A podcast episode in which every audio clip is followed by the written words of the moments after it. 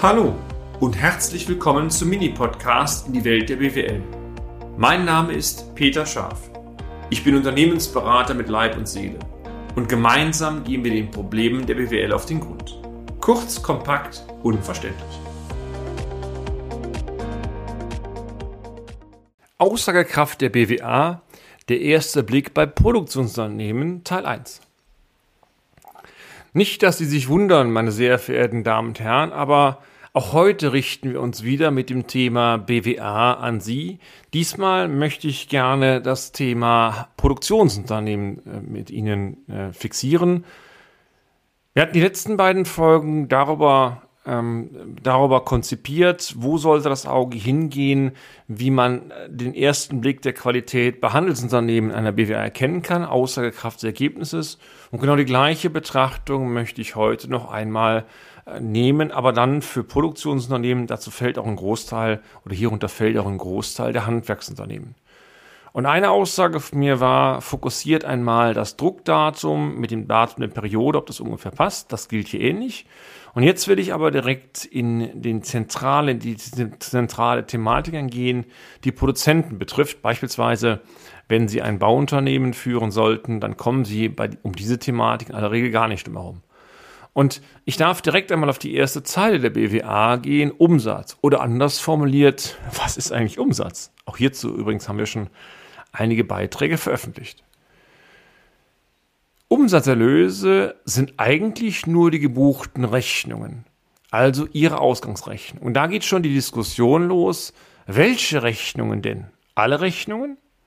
Eben nicht, sondern in den Umsatz gehören unserer Ansicht nach eigentlich nur die Schlussrechnung, also Sie rechnen Auftrag final zu Ende, oder die Teilschlussrechnung, wenn also beispielsweise ein, ein Gewerk, eine Komponente final abgerechnet wird. Abschlagsrechnungen, und das erleben wir immer, immer wieder, haben eigentlich im Umsatz nichts verloren. Da gibt es andere Meinungen, wir sehen das so.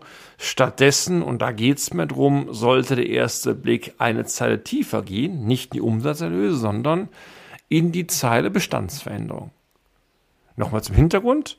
Sollten Sie eine Leistung erbringen, also beispielsweise als Bauunternehmen eine Mauer bauen in einem Monat und diese Mauer am Monatsende auch abrechnen können, Rechnungsstellung und Buchung, ist das Thema Bestandsveränderungen obsolet, haben wir nicht. Wenn aber die Aufträge größer werden oder die Produktionsprozesse länger dauern, dann sieht es so aus, Sie erbringen in manchen Monaten eine Leistung. Diese Leistung können Sie aber nicht abrechnen, weil beispielsweise der Vertrag vorsieht, dass Sie erst eine Abrechnung durchführen können, wenn Sie fertig sind. Wie gesagt, die Abschlagszahlung lasse ich mal völlig außen vor. Das heißt, wenn Sie eine Leistung erbringen, die Sie nicht abrechnen können, dann sind in dieser Periode Bestandsaufbauten zu erfassen. Das heißt, übertrieben, die Zeile BWA äh, Umsatzerlöse ist null, stattdessen haben Sie einen Bestandsaufbau.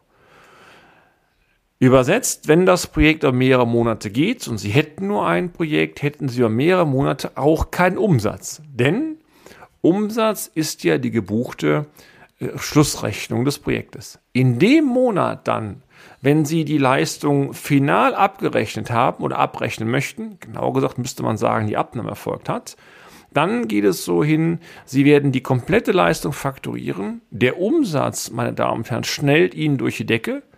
Und im Gegenzug natürlich müssten Sie den Teil der Wertschöpfung, den Sie in den Vorperioden erbracht haben, vor Monaten oder vor Jahr, ist völlig egal, dann mit einem Bestandsabbau wieder korrigieren. Also Quintessenz, diese Zeit der Bestandsveränderung ist ganz entscheidend.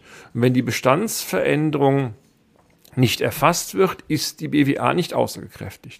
Aber Vorsicht, ich erwähnte es bereits schon, sollten Sie Ihr oder sollte Ihr Unternehmen die Leistungen jeweils am Monatsende komplett abrechnen können, dann haben wir auch folglich keine Bestandsveränderung, also das Problem ist nicht da. Gleiches gilt natürlich dann, wenn Sie am Monatsende alle Leistungen erfassen und dann auch, auch selbst bei großen Projekten diese Leistungen, die Faktura setzen können, auch dann tauchen natürlich keine Bestandsveränderungen auf. Sollten Sie aber keine Bestandsveränderung Ihrer BWA finden können, dann gibt es mehrere Möglichkeiten. Das würden Sie ja wissen. Entweder Sie haben gar keine größeren Aufträge, kann ja sein, dass Sie nur kleinere Objekte haben, Oder die Leistungen können jeweils periodengerecht zum Beispiel durch Teilschlussrechnung fakturiert werden. Das sind beide Gründe, die sagen, die BWA stimmt trotzdem. Der letzte Fall ist blöd, nämlich der, dass die BWA ein, dann ein völlig falsches Ergebnis ausweist, weil sie haben sehr wohl eine Vorproduktion auf Lager, sie haben sowohl größere Aufträge, aber sie erfassen mal wieder nur den Umsatz. Das heißt, die Leistung kommt erst rein, wenn sie abgerechnet wird. Und dann ist die BWA unserer Ansicht nach komplett falsch. Die Bedeutung dieser Zeile Bestandsverwendung ist so groß, dass praktisch alle anderen Abgrenzungsprobleme, die sonst noch da sein können, Klassiker, die Abschreibung wurde nicht korrekt erfasst, praktisch in den Hintergrund treten. Also diese Zeile ist entscheidend, um ein vernünftiges Ergebnis auszuweisen. Vernünftiges Ergebnis heißt nicht nur gewinnen, sondern vernünftiges Ergebnis heißt, es sollte stimmen.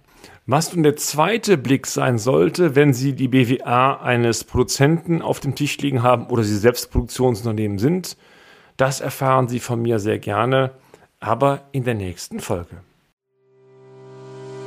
Und damit sind wir auch schon am Ende des heutigen Podcasts.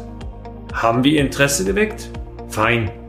Dann besuchen Sie uns doch einmal auf unserer Homepage unter www.scharf-office.de und schalten Sie auch beim nächsten Mal wieder ein auf eine kleine Reise in die Welt der BWL. Ihr Peter Scharf.